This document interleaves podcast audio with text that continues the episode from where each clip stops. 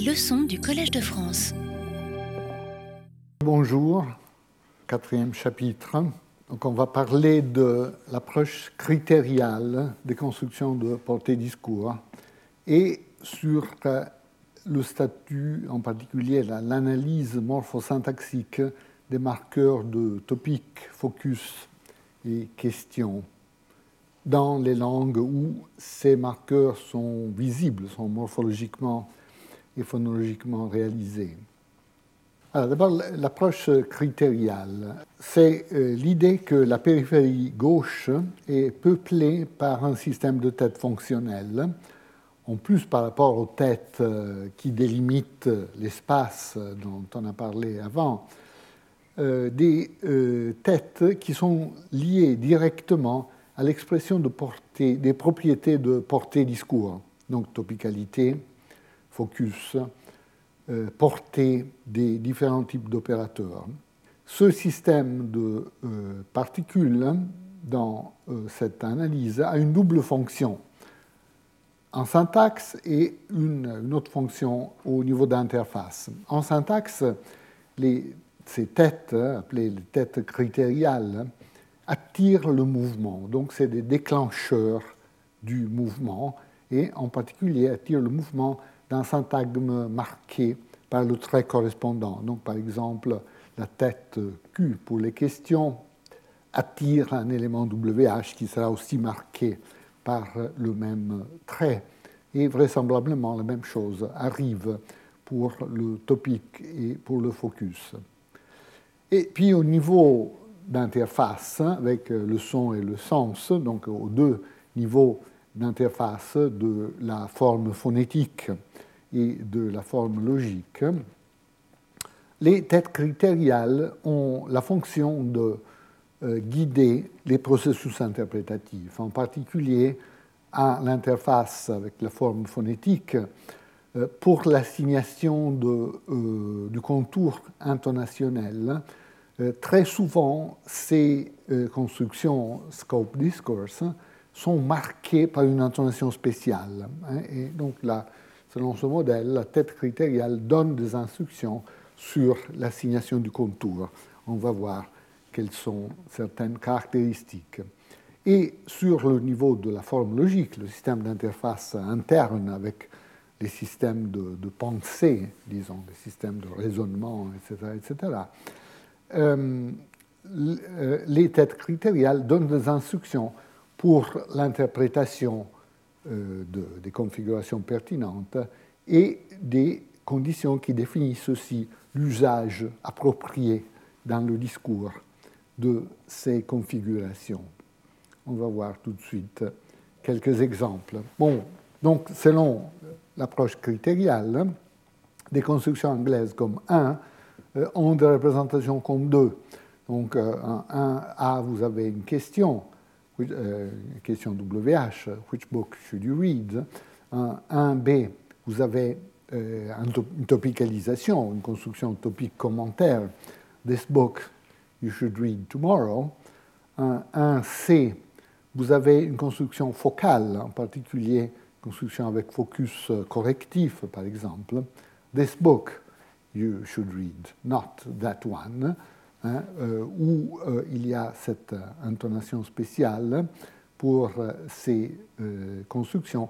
Et l'interprétation focale est aussi en quelque sorte exprimée par cette petite structure à la fin où on exclut l'alternative qu'on nie euh, qu'on met de côté dans la euh, correction. Donc euh, tu devrais lire ce livre plutôt que cet autre livre.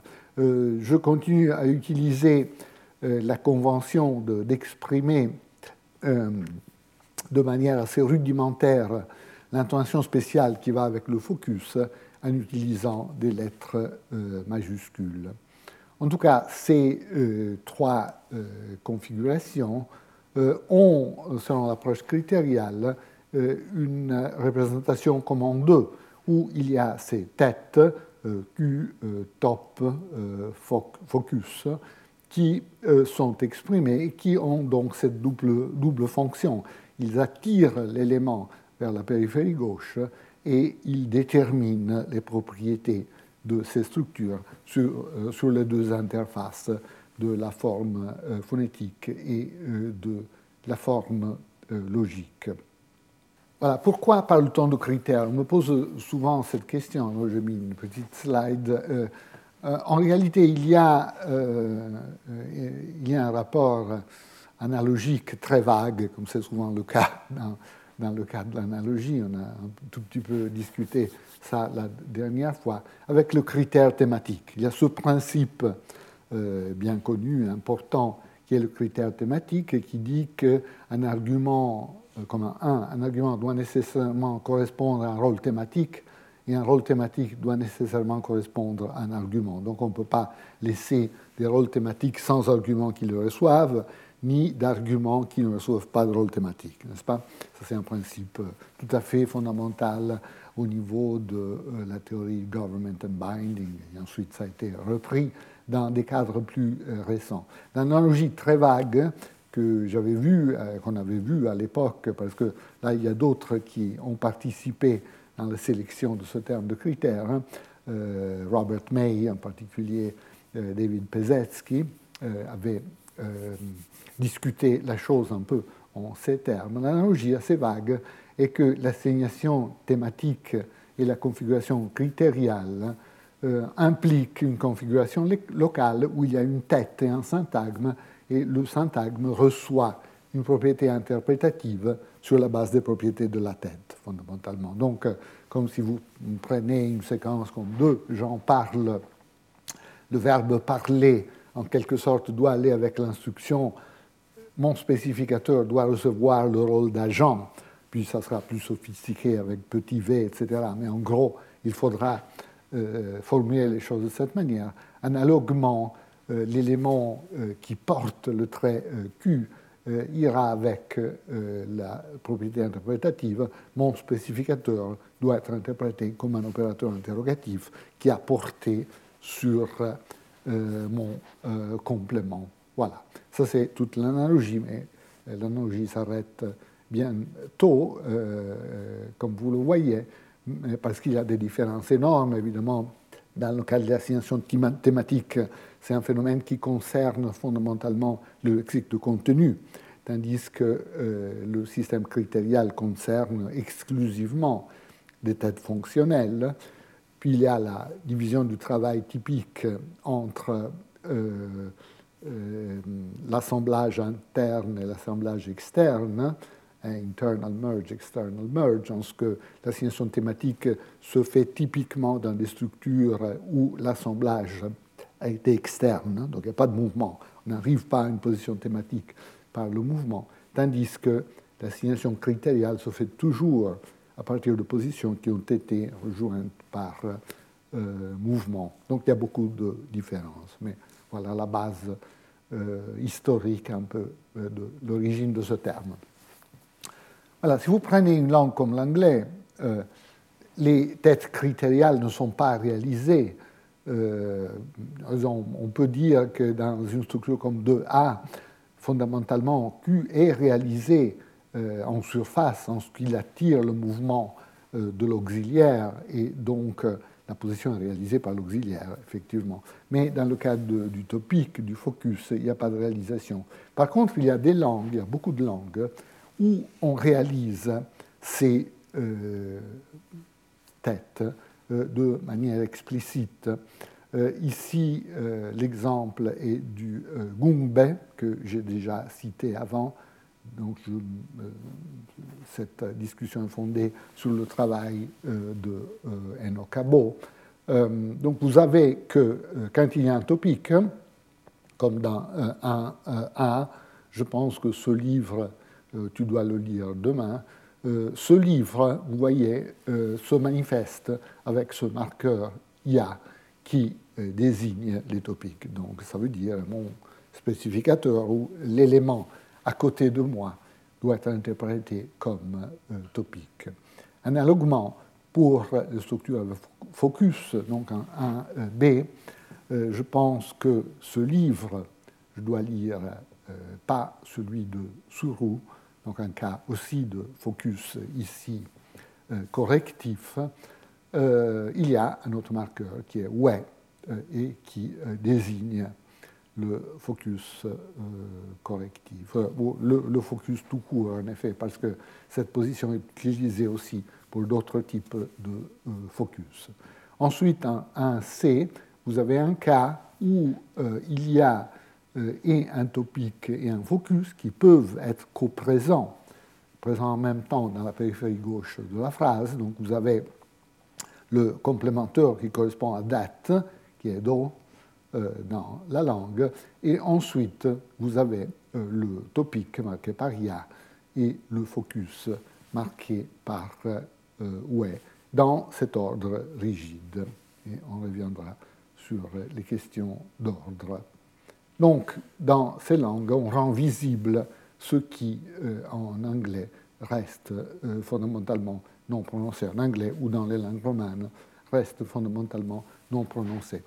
Ce n'est pas toujours le cas que dans la langue indo-européenne, on ne prononce pas ces entités. Par exemple, euh, dans certaines variétés du néerlandais, on prononce l'élément qui correspond à Q, donc le marqueur des questions.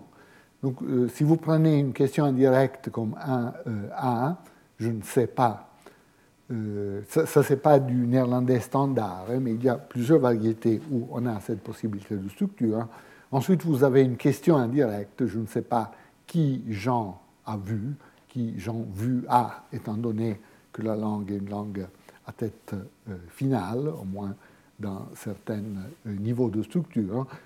Euh, et vous voyez qu'à côté de l'élément qui, vi, euh, il y a cet élément of qui correspond à if, donc l'élément qui correspond à si, fondamentalement, mais qui marque non seulement dans ces variétés les questions oui-non, mais aussi les questions WH, les questions partielles surconstituantes.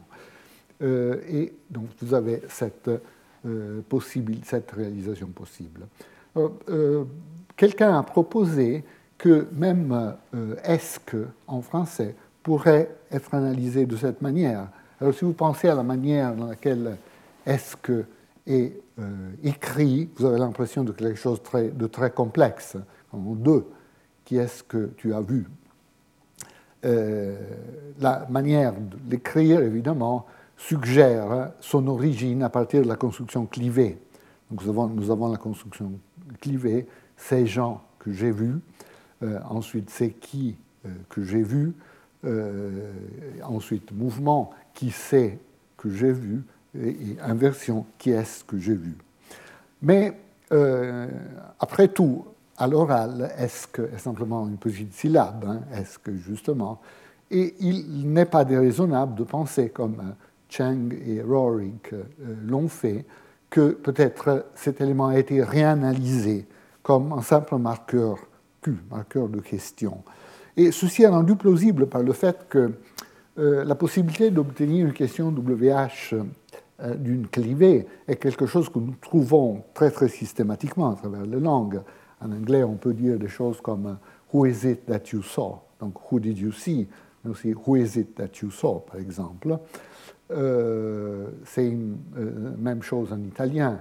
Chi è che hai visto à côté de qui hai visto, tout à fait possible. Mais euh, les structures, les questions dérivées des clivées ont toujours un élément interprétatif supplémentaire. Il y a toujours un élément d'emphase que la question simple n'a pas. Hein, donc, qui che hai visto en italien, par exemple, semble impliquer que je euh, sais que tu as vu quelqu'un euh, et je voulais savoir quelle est la personne que tu as vue, mais je sais que certainement tu as vu quelqu'un. Donc il y a une implication ici la question simple n'a pas. Donc euh, si je demande qui a tout simplement, on pourrait très bien, je ne m'attends pas nécessairement que tu auras vu quelqu'un. ce type d'élément ultérieur d'emphase n'est pas trouvé avec les questions en euh, esque. Donc ceci rend plausible l'idée de Cheng et Rorik euh, que l'élément soit peut-être réanalysé comme simple marqueur de question, quoique qu'il est évident qu'il est lié diachroniquement à la dérivation de la structure clivée. En tout cas, il pourrait être un, simple marqueur de question. Voilà, ici, on peut faire référence à ce principe d'uniformité euh, qui a été énoncé seulement récemment. Chomsky en a parlé euh, tout au début de son article Derivation by Phase, où il a introduit cette notion importante de euh, phase. Et le principe dit In the absence of compelling evidence to the contrary, assume languages to be uniform, with variety restricted to easily detectable properties of utterances. Donc, euh, la première hypothèse qu'il faut faire, hein, c'est l'uniformité quand on compare les langues. Donc, on part de l'hypothèse que les langues sont toutes identiques, ont exactement la même structure. Évidemment, ce n'est pas vrai. Les langues ne sont pas identiques, ont des différences. C'est pour cela qu'on a des paramétrisations. Mais méthodologiquement, il faut partir de l'hypothèse qu'elle soit uniforme. Et puis, on affaiblit cette hypothèse sur la base des euh, données, euh, n'est-ce pas? Donc, euh, empiriquement, nous sommes amenés à conclure que la langue A et la langue B sont différentes par rapport à la propriété A, B, C. Mais Chomsky dit, pour faire de la syntaxe comparative, il faut partir de l'hypothèse d'uniformité. Et même si la chose a été énoncée assez récemment, après tout, c'est vraiment le principe à la base de la syntaxe comparative. Hein. Je me souviens très bien que quand j'étudiais euh, ici à Paris avec euh, Kane, euh, Ruvet, j'essayais de décrire hein, certaines propriétés de l'italien, par exemple la construction causative ou d'autres constructions verbales en italien, mais je ne savais pas très bien comment procéder parce qu'il y avait beaucoup de propriétés communes avec les propriétés françaises qui avaient été étudiées en détail par Kane en particulier, mais aussi des propriétés différentes. Je ne savais pas très bien comment m'y prendre. Et, Kane, je m'en souviendrai toujours, m'a dit, bon, il faut, tu dois partir de l'hypothèse que l'italien est exactement comme le français. Évidemment, ce n'est pas vrai, mais il faut partir de cette hypothèse. Et ensuite, tu changes le système par rapport à ce qui a été dit pour le français sur la base, quand tu es forcé par les données empiriques, tu changes minimalement le système. Et en effet, je me suis rendu compte que c'est la seule manière de procéder. Il n'y a pas d'alternative. Euh, bien sûr, si, vous lisez des, ouvrages généraux sur la linguistique comparative, on voit souvent le point de vue opposé qui est présenté, n'est-ce pas? Euh, Souvent, on dit non, il faut décrire chaque langue avec ses propres caractéristiques et ses propres moyens, indépendamment de la description de toute autre langue. Mais c'est clair que ce deuxième point de vue ne peut pas fonctionner. Et ne peut pas fonctionner pour une raison banale, qui est que euh, nous avons un peu trop de capacité, un peu, un peu trop d'imagination euh, en tant que scientifiques, descripteurs, n'est-ce pas Et donc, si nous essayons d'écrire une langue sans tenir compte de ce qui a été observé sur les autres langues, nous arrivons à une description peut-être cohérente pour la langue, mais ensuite, la comparaison avec les autres langues ne sera pas possible parce que nous arriverons à toute une série de systèmes qui sont mutuellement incompatibles, tout en étant cohérents pour une langue euh, particulière. Donc la seule manière de procéder, c'est de partir de l'hypothèse de l'uniformité. Il faut dire qu'il y a aussi un risque qui est associé avec l'uniformité, et c'est la raison pour laquelle souvent vous lisez qu'il faut partir de l'indépendance, et c'est qu'on euh, risque de superposer à une langue des caractéristiques d'une autre langue. C'est un risque sérieux, il faut faire beaucoup d'attention aux détails de l'analyse, mais c'est un moindre risque comparé au risque qu'on a si on adopte l'autre hypothèse, le risque étant de euh, n'aller nulle part, fondamentalement, de ne pas pouvoir faire une analyse comparative. Donc si on adopte euh, ce point de vue. Il devient raisonnable euh, pour notre cas de figure, il devient raisonnable de dire, en tout cas partir de l'hypothèse, que l'anglais ou l'italien ou le français et le gungbe, par exemple, fonctionnent fondamentalement de la même manière. Donc il y a un système syntaxique avec des têtes syntaxiques qui détermine ce type de structure, qui déclenche l'interprétation. Et il y a une petite différence mineure qu'il faut postuler, qui est que dans certaines langues, ces têtes ne sont pas prononcées. dans d'autres langues, elles sont prononcées. Mais euh, fondamentalement, l'organisation syntaxique des systèmes est euh, la euh, même. Voilà, on a déjà utilisé le terme syntacticisation par rapport à la morphologie. Maintenant, utilisons-le par rapport à certaines propriétés de la sémantique ou de la pragmatique de ces structures hein, liées au discours hein, qui sont typiquement exprimées dans la périphérie de la phrase, dans la périphérie gauche de la phrase. Donc prenons notre fameuse structure euh, avec euh, topique euh, ou dislocation à gauche clitique, par exemple en italien. Questo libro lo dovremmo leggere domani, en français ce livre on devrait le lire demain. on peut penser que en italien, en français, comme un gumbe, il y a une petite tête topicale qui ne sera pas prononcée, contrairement au cas du gumbe, qui, euh, d'un côté, attire l'élément euh, à topicaliser, dans ce cas, questo libro, euh, et ensuite, au niveau d'interface, cette tête guide l'assignation de l'intonation appropriée à cette configuration et aussi, au niveau de la forme logique, guide l'interprétation de cette configuration. L'interprétation étant euh, la tête topique donne l'instruction interprète mon spécificateur comme le topique, donc comme un référent par rapport auquel je vais faire un commentaire, et interprète mon complément comme le commentaire qui est fait sur cette structure.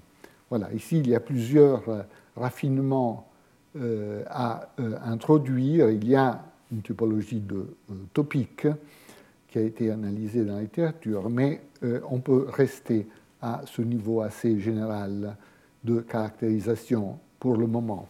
Alors qu'est-ce que ça veut dire interprétation euh, topicale? Ben, Essentiellement, ce qui se passe est que le locuteur attire l'attention de son interlocuteur sur un certain référent, le topique, et euh, fait un commentaire sur ce référent. Ce référent euh, doit être connecté au contexte discursif. Il y a cette notion qui est plus ou moins valable dans ce cas en anglais, qui est discourse linking, donc rapport avec le euh, discours. et on, peut montrer que cette notion est pertinente pour les topiques parce que dans une situation où il n'y a aucun contexte préalable les situations qu'on appelle out of the blue en anglais, euh, ou, les situations qui répondent à la question qu'est-ce qui se passe, qu'est-ce qui s'est passé? Pas? Supposez que vous entendez un bruit, euh, vous savez que quelque chose s'est passé, vous n'avez aucune idée du type d'événement, des participants dans l'événement, etc., etc. Donc dans ce genre de situation, un topic ne peut pas être utilisé. Il faut euh, qu'il y ait dans le discours un référent utilisable. On verra qu'il faut affaiblir un tout petit peu cette affirmation. Mais en gros, il y a cet effet de linking. Ceci est montré par des euh, petits discours comme euh, la question 1 en italien, che cosa è successo, qu'est-ce qui s'est passé? Euh, là, vous pouvez répondre avec une phrase avec l'ordre fondamental, sujet, verbe, objet. Par exemple, un camion a tamponnato un autobus, simplement. Un camion a, percuté un, autobus. Euh, mais il est totalement impossible d'utiliser une structure topicale dans ce contexte. Donc vous n'avez pas à prime un autobus, un camion lo ha tamponato. Ce ne serait pas approprié du tout dans ce type de contexte. Pour pouvoir topicaliser euh, le bus, le camion, etc., il faut l'avoir introduit. Par exemple, l'avoir introduit dans la question. Prenez maintenant la question 2. Euh, Cosa è successo all'autobus per Roma Donc, qu'est-ce qui s'est passé avec euh, le bus pour Rome et avec celui pour Milan Là, on peut répondre, en effet, avec une structure topicale, comme dans A. L'autobus per Roma lo ha tamponato un camion l'autobus per Milano est in orario. Donc, le bus pour Rome, je peux reprendre ce terme qui était déjà introduit dans la question.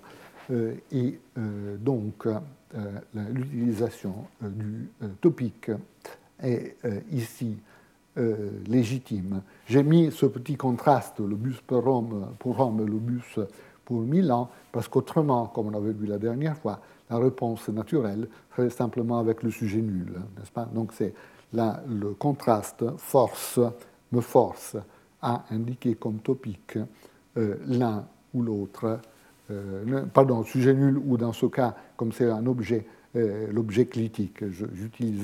si je disais simplement qu'est-ce qui s'est passé au bus pour Rome, je pourrais répondre avec une phrase qui contient simplement l'objet clitique sans spécifier le topique, n'est-ce pas? Donc c'est pour cela que j'introduis cette petite alternative ici. Voilà, ici l'observation que nous avons vue déjà en portugais dans la discussion de euh, Mascarenhas, c'est en effet une vieille observation. Comme je le disais, euh, les quantificateurs ne sont pas compatibles euh, avec la topicalisation. Donc un A non ho incontrato nessuno, pas du tout possible d'avoir la dislocation à gauche critique. Nessuno l'ho incontrato, euh, tout, tout, à fait euh, impossible. La chose s'améliore hein, si euh, nous euh, traitons, ce, euh, si nous rajoutons à ce quantificateur une structure partitive et, et donc nous introduisons un contexte euh, qui, euh, pardon, nous introduisons un ensemble qui est présupposé dans le discours. Peut imaginer la structure discursive appropriée, donc quelque chose comme de nessuno di questi uomini politici lo conosco bene. Euh, ici, avec, euh, il, y a, il, y a, cet ensemble de cette, ces hommes politiques, euh, ça devient plus acceptable. Ce n'est pas totalement acceptable, effectivement, mais ça devient plus acceptable, en tout cas, qu'un euh, euh, B. Donc les choses s'améliorent dans la mesure où on peut faire référence à un ensemble familier d'objets ou d'individus. On peut étudier la forme phonétique, donc on peut étudier expérimentalement le contour qui est associé à ces structures. Ici, j'utilise le travail de Giuliano Bocci en particulier, et ici cet exemple particulier est pris par un travail expérimental de Bianchi, Bocci et Kruskina sur le contour d'intonation euh, des structures topicales en italien. Donc, si vous avez un bon contexte pour le topic, A, secondo me, non avranno mai il coraggio di partire da soli per le Maldive, donc on introduit les euh, Maldives, et puis euh, l'autre, l'interlocuteur, peut faire euh, utiliser une structure topique commentaire en reprenant les Maldives, donc un B. Beh, alle Maldive ci sono andati in viaggio di nozze. Et vous voyez qu'il y a un contour dans l'intonation qui assigne une certaine prééminence à l'élément topical. Et puis surtout, observons que dans le commentaire, nous avons une structure à colline et vallée, donc une structure comme dans les phrases normales pour ainsi dire, on verra que ça euh, détermine une différence claire et forte avec les structures focales. Voilà, les structures focales. Euh, là aussi, on peut parler de syntaxe. Oui, quand on parle de syntacticisation, à vrai dire, on, ne, veut pas, on n'a pas une, attitude impérialiste par rapport à la pragmatique et la sémantique, bien sûr, ça n'aurait pas de sens. Mais ça veut dire simplement que les représentations syntaxiques sont interface friendly, donc euh, euh, présentent des structures qui sont d'ailleurs toujours uniformes syntaxiquement. C'est toujours des structures spécificateurs tête-complément où l'interprétation du spécificateur du complément est déterminée par le contenu de la tête. Donc, si la tête est le topique, on aura une certaine interprétation. Si la tête est le focus, on aura une autre interprétation. Si la tête est Q, on aura encore une autre interprétation. Euh, mais euh, la configuration syntaxique est fondamentalement uniforme. C'est toujours spécificateur, tête critériale, euh, complément. Euh, dans le cas du focus, ici on parle de focus correctif, on a cette configuration. Donc, le spécificateur est l'élément sur lequel la correction porte. et le complément est ce qui est présupposé, c'est-à-dire est la, partie de la structure sur laquelle je suis d'accord avec mon interlocuteur. Moi, ma correction ne concerne qu'un aspect de la configuration. Voyons en particulier un contexte. Par exemple, supposez que quelqu'un dit, euh, je, dois utiliser l'italien parce qu'en français, euh, euh, le focus correctif ne fonctionne pas tout à fait de la même manière. En italien, en tout cas, quelqu'un dit Ah, dovreste leggere il libro di Gianni, vous devriez lire le livre de Gianni. ici, je peux le corriger si je ne suis pas d'accord et dire Non, non, il tuo libro dovremmo leggere.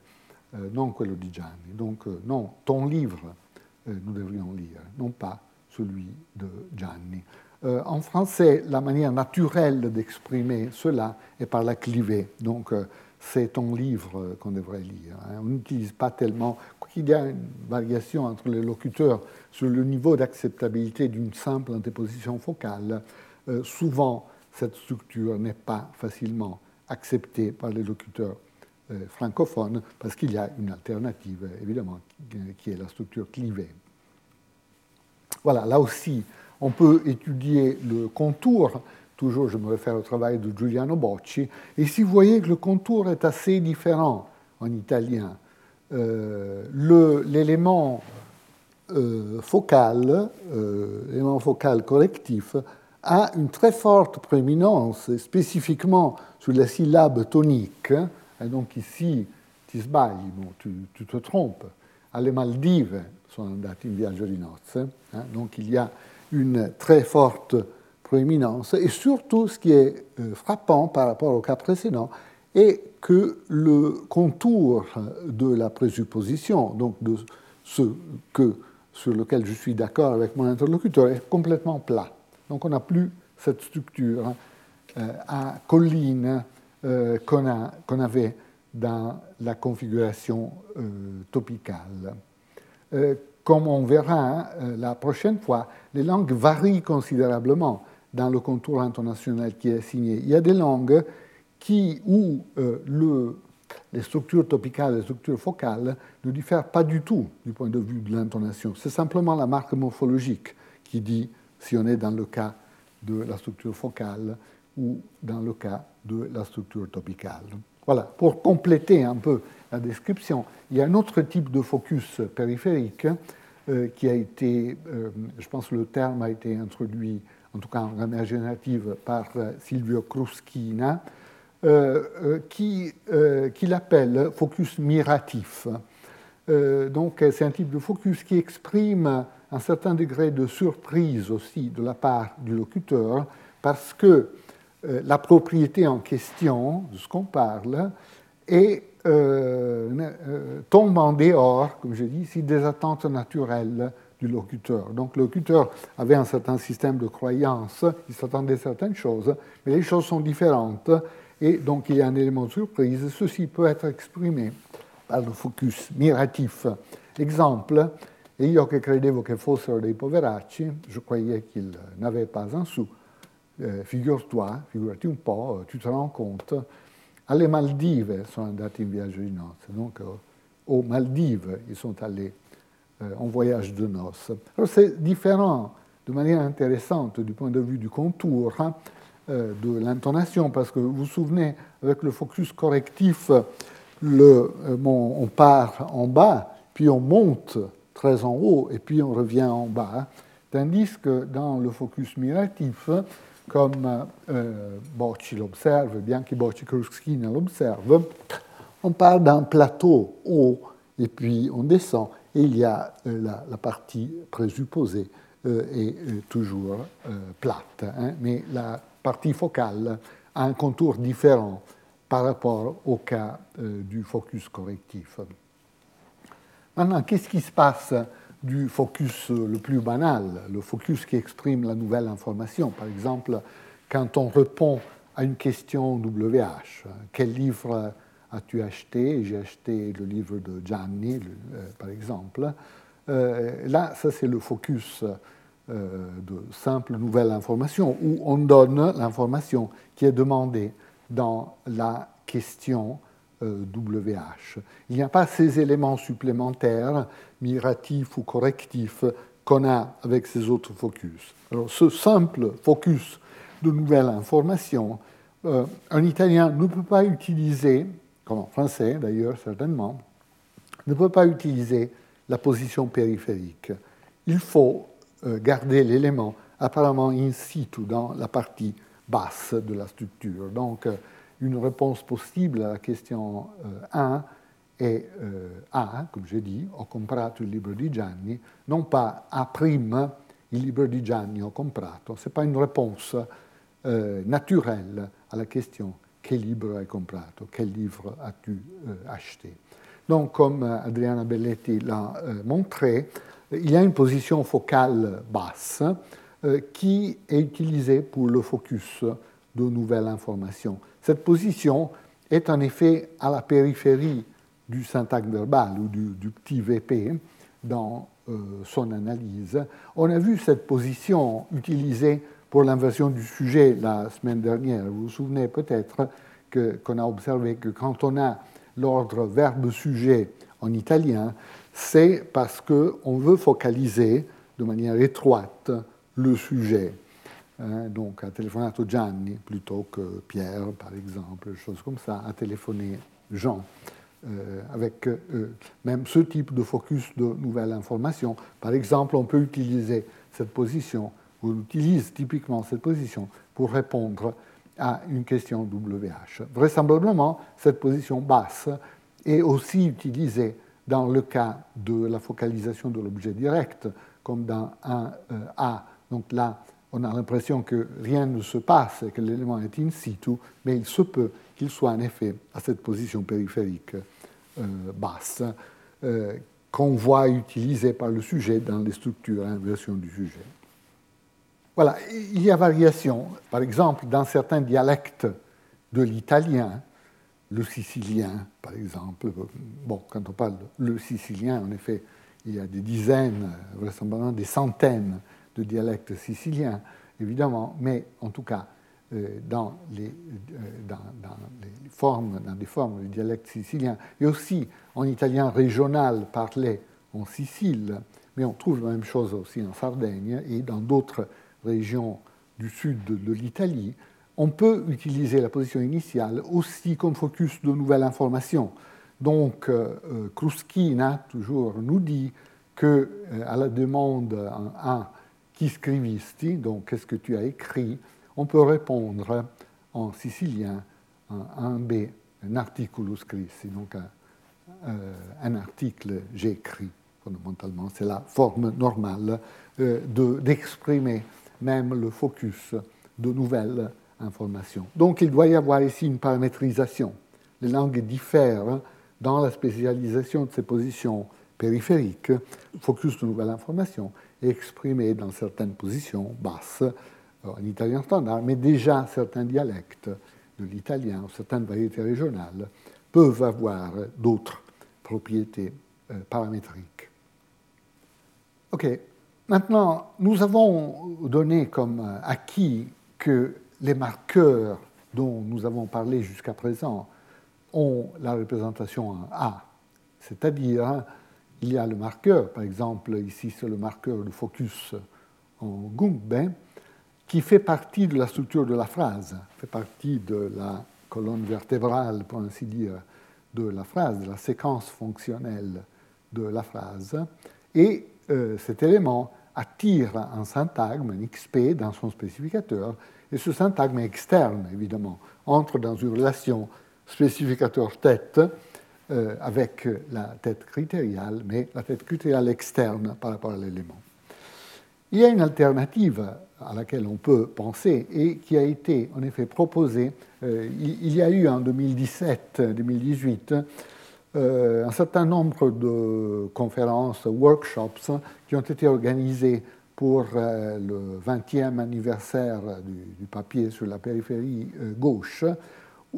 Et ce n'était pas tout à fait célébratif, c'était de vraies discussions où les gens souvent n'étaient pas d'accord.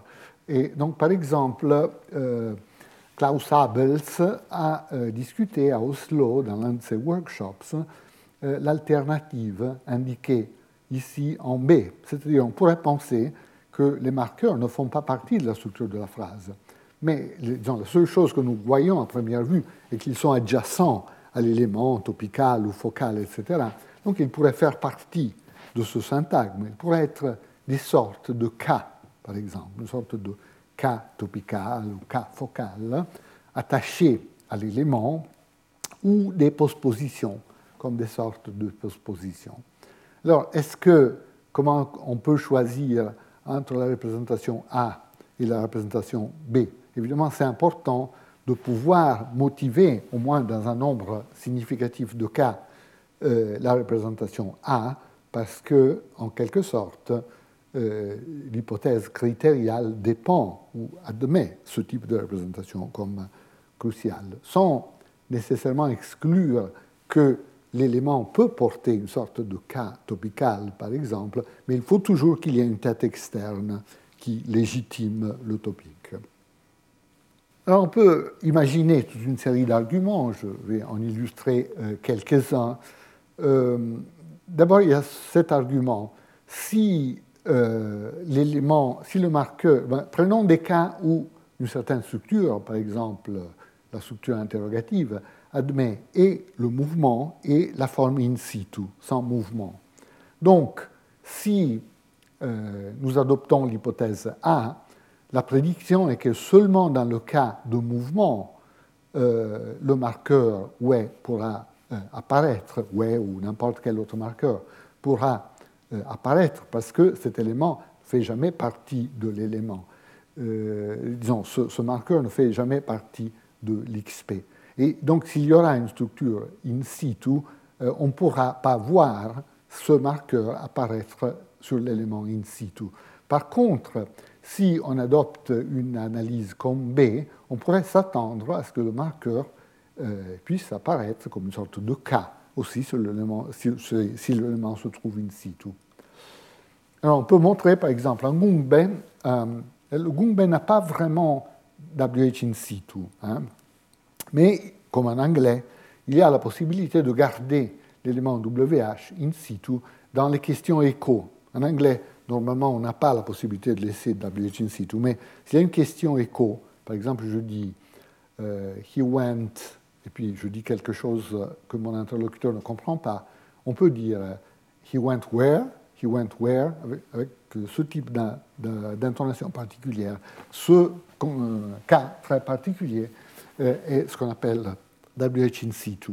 Donc on peut faire WH in situ dans les questions écho en Gungbe, et alors, tandis que quand euh, OU est périphérique, il apparaît nécessairement avec le marqueur ouais, quand il est in situ, il ne peut pas apparaître avec le marqueur. Donc, euh, on peut dire des choses comme il est allé où, euh, mais euh, le marqueur ne peut pas apparaître. Donc, c'est ce qui est attendu si on adopte, oui, si adopte l'analyse A, tandis que l'analyse B en tant que telle ne s'attendrait pas directement à cet état de choses. On peut montrer la même chose avec est que si on pense que est est un marqueur Q, ce qui n'est pas totalement évident, mais on a envisagé cette hypothèse, là il est tout à fait évident. En français, on peut avoir WH in situ sans problème. Donc, qui tu as vu, tu as vu qui, mais euh, qui est-ce que tu as vu, c'est bon. Tu as vu qui est-ce que, évidemment, c'est totalement inconcevable. Et si est-ce que n'est que dans la périphérie. C'est ce qui est attendu. Euh, même chose pour les questions multiples. Euh, dans beaucoup de langues, pas dans toutes les langues, parce qu'il y a des limitations là, mais dans beaucoup de langues, on peut avoir des questions multiples de type What did you give to whom? Qui as-tu donné à qui? En anglais surtout, c'est des structures qui sont très très naturelles, souvent utilisées en français d'ailleurs sont naturelles euh, aussi. Euh, là aussi, même prédiction. Comme il y a dans ces langues euh, un élément WH qui apparaît dans la périphérie gauche et l'autre qui reste in situ, parce qu'on ne peut pas bouger deux éléments, il n'y a, qu'une position disponible dans la périphérie.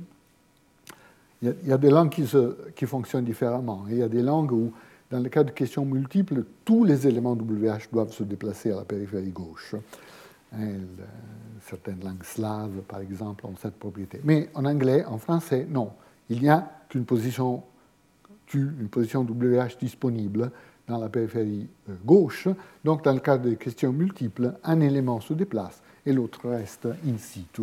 Alors, on s'attendrait, euh, sur la base de la théorie A, euh, la situation en deux, donc que l'élément WH bougeait serait en concurrence avec le marqueur, tandis que si Q était une sorte de K attaché à l'élément WH, on s'attendrait à le voir aussi sur l'élément in situ, comme en 3 par exemple.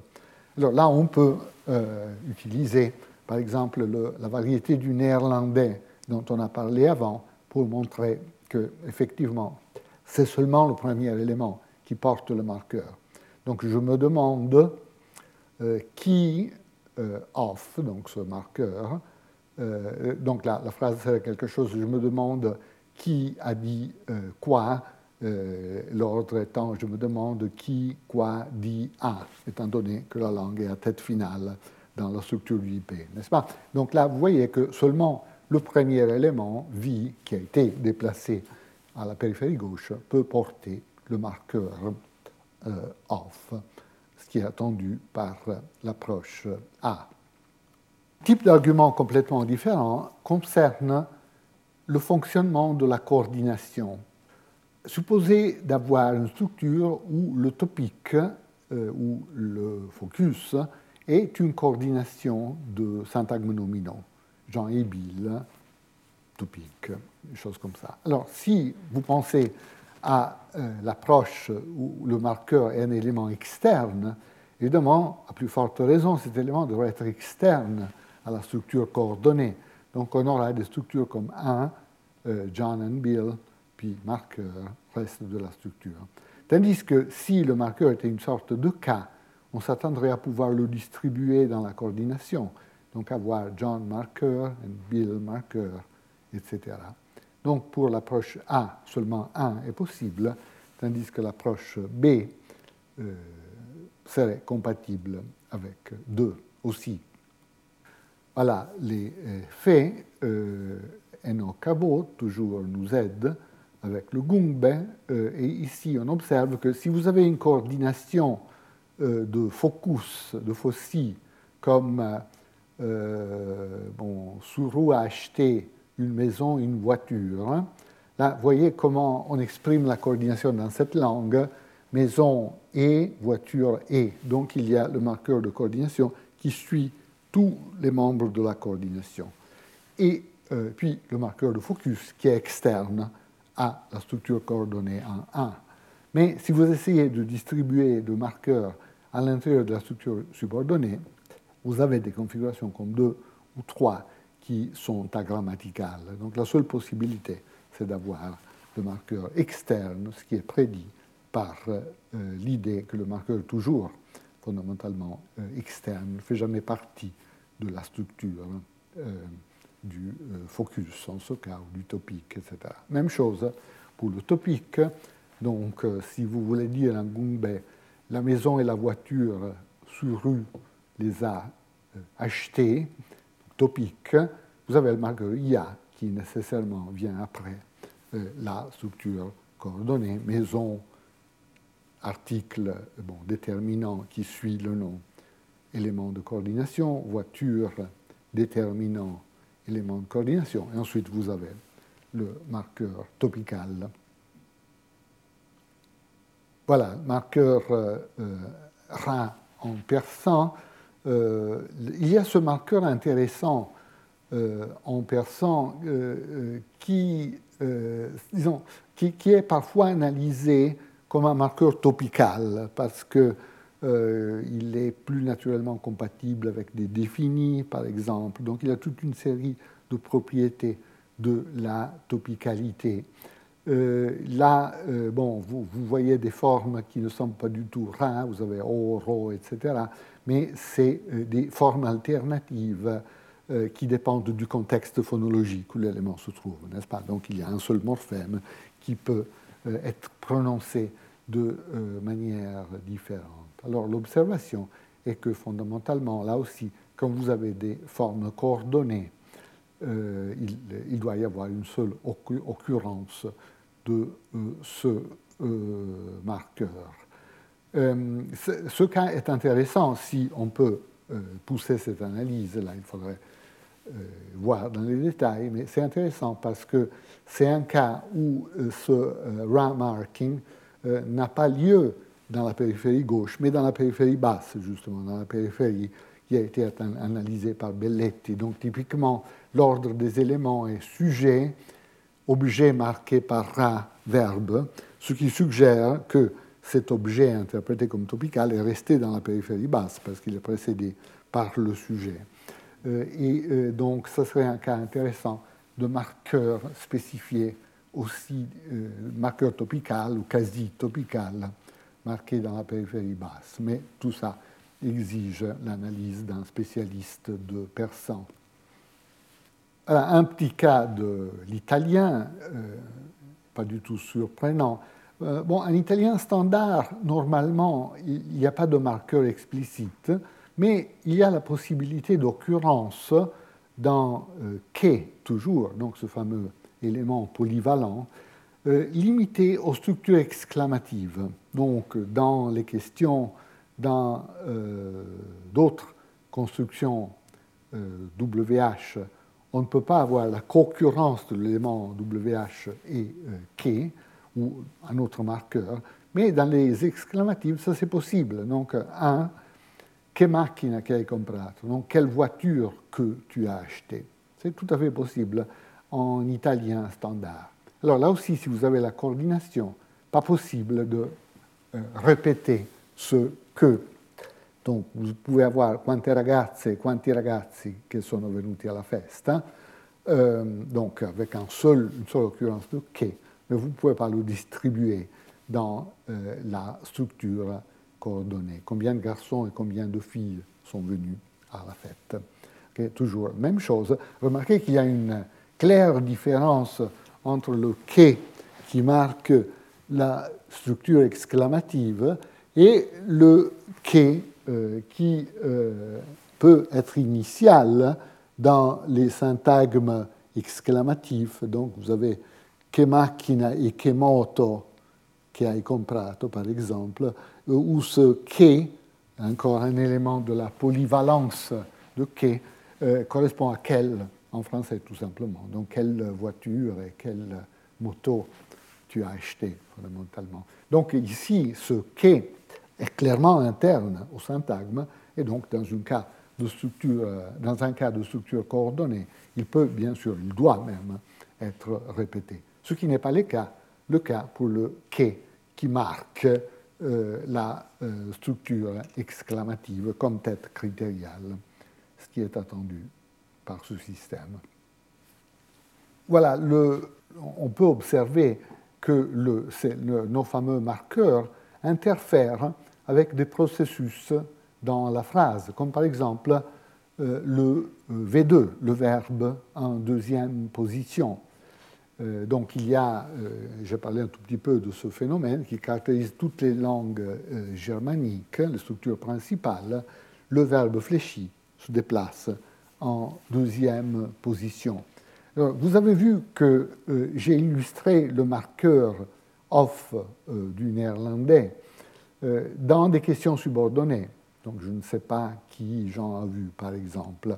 Je n'aurais pas pu le faire dans les structures principales parce que euh, ce marqueur ne peut pas apparaître dans les structures principales. Il y a une explication très simple pourquoi c'est le cas. Dans les structures principales, euh, c'est les structures à V2, à verbe en deuxième position.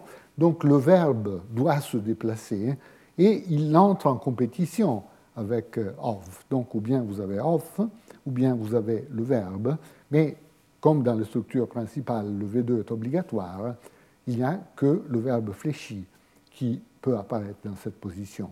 Donc, c'est seulement dans les structures subordonnées où V2 ne doit pas et ne peut pas, en effet, s'appliquer, que euh, vous avez euh, l'apparence possible, la manifestation possible de euh, off. donc, si on adopte une analyse de V2 comme celle développée par Giuseppe Samo dans sa thèse récente, mais tout à fait dans l'esprit de 30 ans ou plus d'études sur le phénomène V2, l'idée est que dans une structure V2, le verbe fléchi, ici l'auxiliaire avoir, hein, se déplace en position adjacente euh, au premier élément, donc l'élément WH dans question, ou bien au topique, ou bien au focus, si on regarde des structures topicales ou euh, focales. Et donc il y a cette compétition pour la même position.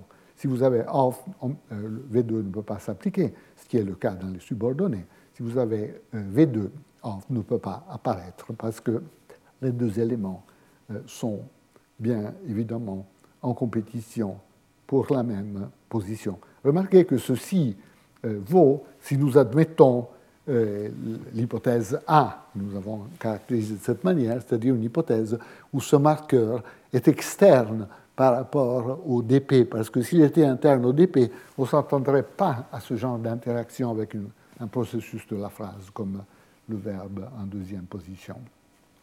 Même chose en français, même l'inversion en français euh, qui a-t-il vu, a-t-il vu, peut être interprété comme un cas de V2 résiduel.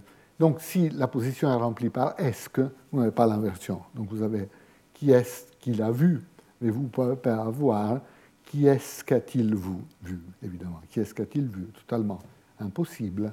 Même histoire, compétition pour la même euh, position. Voilà, un cas un tout petit peu différent, et j'avais promis avant de dire quelque chose sur le créole jamaïcain, qui a aussi fait l'objet d'une étude cartographique détaillée dans le livre de Stéphanie Durleman. En créole jamaïcain, et en effet dans, beaucoup d'autres langues, nous avons un marqueur, comme un gumbe, etc., sauf que le marqueur se trouve plus haut que l'élément interprété comme focal. Donc vous avez des structures comme, euh, disons, de, de Bami, focalisé Peter Eats, si j'utilise euh, l'anglais qui est assez proche du créole jamaïcain pour pouvoir être utilisé comme, disons, métalangue.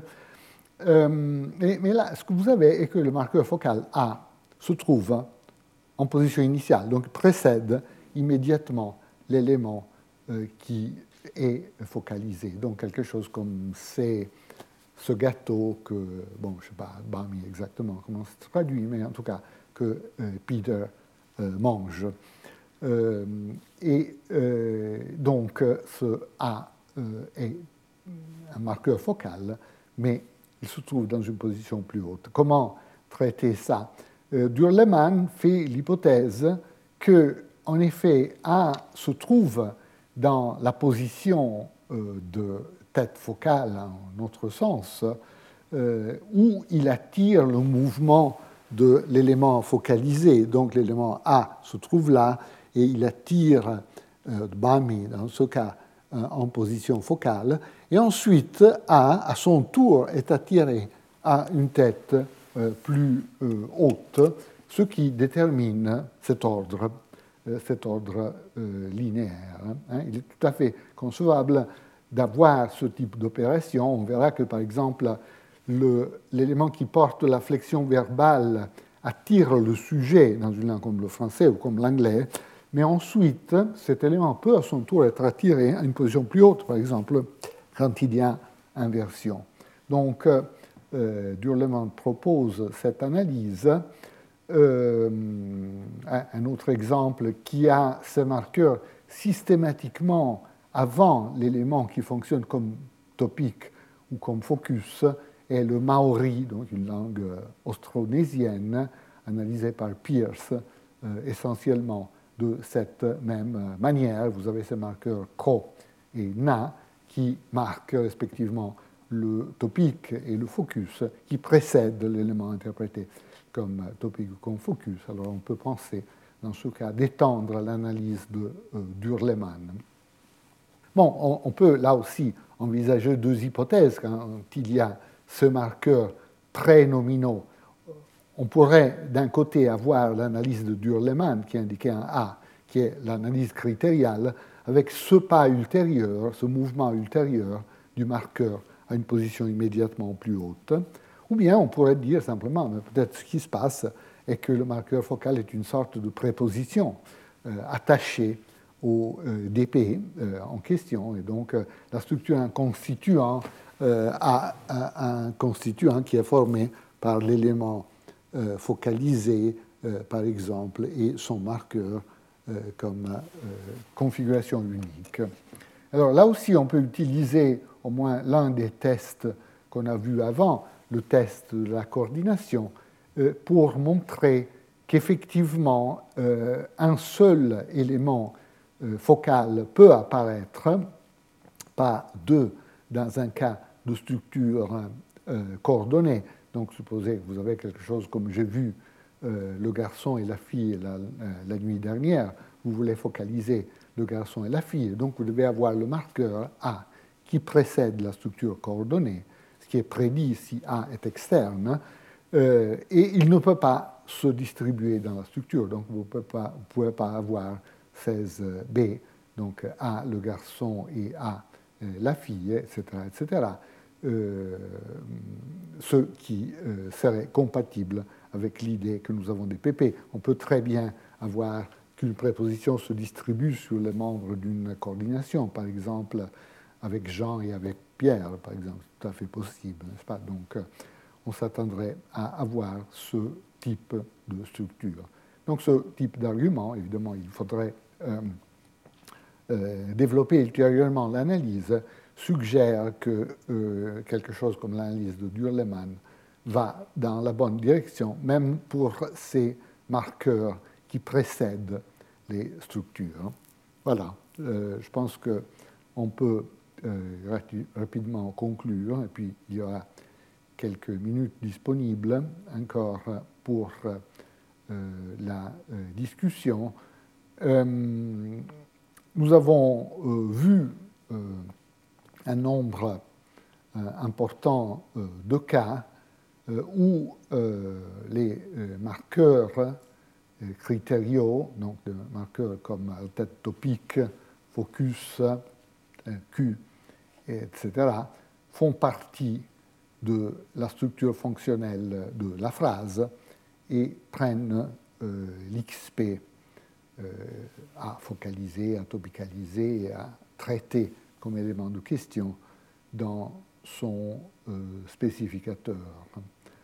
Euh, voilà. Donc, euh, euh, ceci est montré par plusieurs types d'arguments de, nature assez différente. Nous, avons vu d'un côté le fait que ces marqueurs se manifestent sur les éléments ex situ, donc sur les éléments déplacés, et non pas sur les éléments in situ, suggère que l'élément naît déjà dans la structure périphérique la distribution par rapport à la coordination euh, et l'interférence avec d'autres processus comme le verbe en deuxième position. Il y a là une interférence qu'on ne s'attendrait pas si le marqueur était interne au syntagme. par exemple, le cas du syntagme déplacé en première position n'interfère pas avec V2 en allemand, n'a aucune incidence parce que c'est un élément simplement interne à la structure. Il se peut que d'autres cas, en effet, euh, montrent que, qu'aussi dans, certaines situations, la deuxième structure est correcte. Donc, euh, la structure que nous, avions là, la, la, structure B pourrait être correcte dans certains cas. Hein. Après tout, rien n'empêche, au niveau de la grammaire universelle, de pouvoir marquer avec une sorte de cas ou une sorte de postposition euh, certaines propriétés.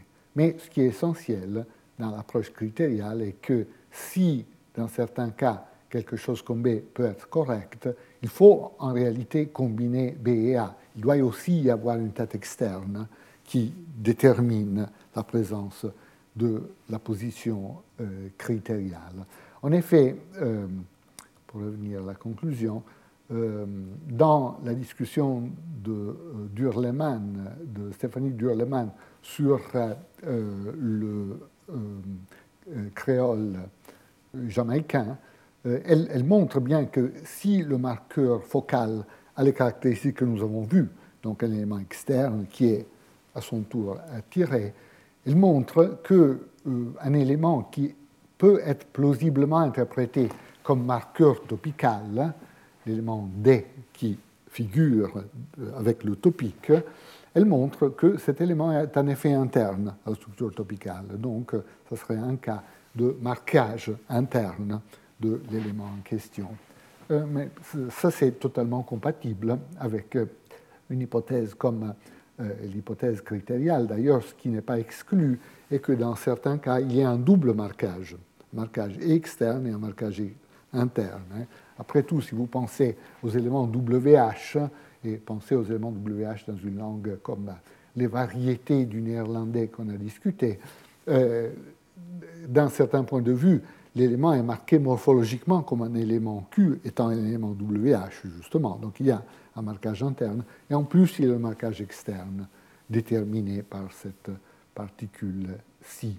Donc il n'est pas impossible euh, de concevoir aussi des situations où le marquage interne euh, s'applique. Mais ce qui est important pour notre argumentation est qu'il y a plusieurs cas à travers la langue euh, très solidement attestés où le marquage doit être externe et ceci soutient l'hypothèse critériale sous euh, le principe d'uniformité, n'est-ce pas L'idée que fondamentalement, euh, nous avons le même type de structure systématiquement représentée à travers les langues, avec une paramétrisation relativement banale, euh, qui est le fait que la tête critériale peut être prononcée ou non. Il y a d'autres formes de paramétrisation importantes. Et on a déjà vu une forme de paramétrisation plus substantielle. Par exemple, les langues peuvent se spécialiser dans l'utilisation de la position périphérique de focus. Dans certaines langues, ça peut être focus de nouvelles informations. Dans d'autres langues, c'est uniquement un focus spécial, un focus correctif ou un focus miratif. Il y a d'autres types de spécialisation, par exemple de, paramétrisation. Euh, quelque chose dont on va parler la semaine prochaine, c'est que dans certaines langues, vous pouvez avoir une prolifération de topiques pouvez avoir autant de topiques que vous voulez. Dans la langue romane, ce livre à Pierre, je lui donnerai, etc. On peut avoir deux topiques, on pourrait en avoir trois, on pourrait en avoir quatre, sans aucun problème. Pour le focus, c'est différent, on verra la semaine prochaine. Mais il y a des langues où le topique aussi est fondamentalement unique. Hein. Donc, euh, vous avez des langues atopiques uniques et des langues atopiques multiples. Pour le focus, c'est différent. En général, les langues n'admettent qu'une position de focus euh, périphérique. On discutera ça en euh, quelques détails. Donc ceci, c'était pour dire que des formes de paramétrisation non banales doivent être postulées, mais en ce qui concerne la nature de ces configurations, plutôt que de proposer que les langues utilisent des configurations totalement différentes, des structures d'adjonction par exemple, ou autres types de structures, hein, on peut essayer de pousser l'hypothèse que toutes les langues utilisent la même structure, cette configuration critériale, où il y a une tête externe qui déclenche le mouvement et qui déclenche le processus interprétatif, et puis il y a ce paramètre banal, un paramètre euh, d'externalisation, étant donné la typologie des paramètres dont on a brièvement parlé euh, la semaine euh, dernière, euh, paramètre banal qui dit dans certaines langues la tête critériale est prononcée, dans d'autres langues elle n'est pas prononcée fondamentalement. Mais ceci est compatible avec une structure configurationnelle, une syntaxe qui est fondamentalement homogène dans des langues comme l'anglais et dans des langues comme le gungbe, sauf les autres paramètres plus intéressants auxquels euh, que, que j'ai brièvement euh, évoqué. Bien, je m'arrête euh, là pour cette semaine. Je vous remercie. Retrouvez tous les contenus du Collège de France sur www.colège-2-france.fr.